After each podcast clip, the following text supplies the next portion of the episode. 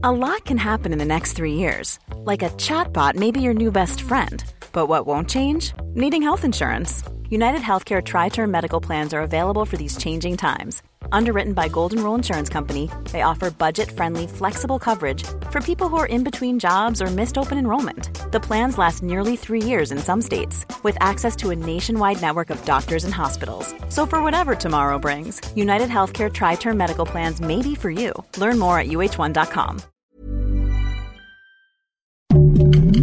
Heraldo Podcast, un lugar para tus oídos. Noticias del Heraldo de México.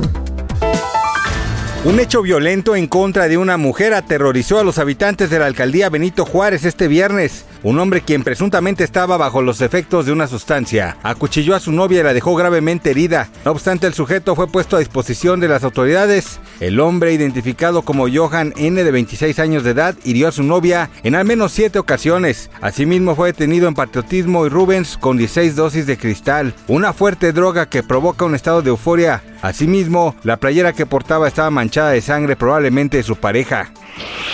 La jefa de gobierno de la Ciudad de México, Claudia Sheinbaum, reveló que pronto se convertirá en abuela durante la entrega de las tarjetas del programa Bienestar para Niños y Niñas, Mi Beca para Empezar, que se llevó a cabo en la Escuela Secundaria Técnica número 21 Gonzalo Velázquez Vela.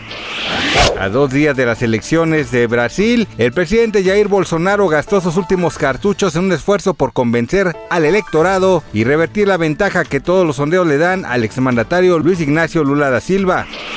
Este viernes se dio a conocer el fallecimiento de Jerry Lee Lewis, pianista y cantante a los 87 años de edad, pionero del rock and roll, cuyo escandaloso talento, energía y ego chocaron en discos tan definitivos como Great Balls of Fire. Gracias por escucharnos. Les informó José Alberto García. Noticias del Heraldo de México.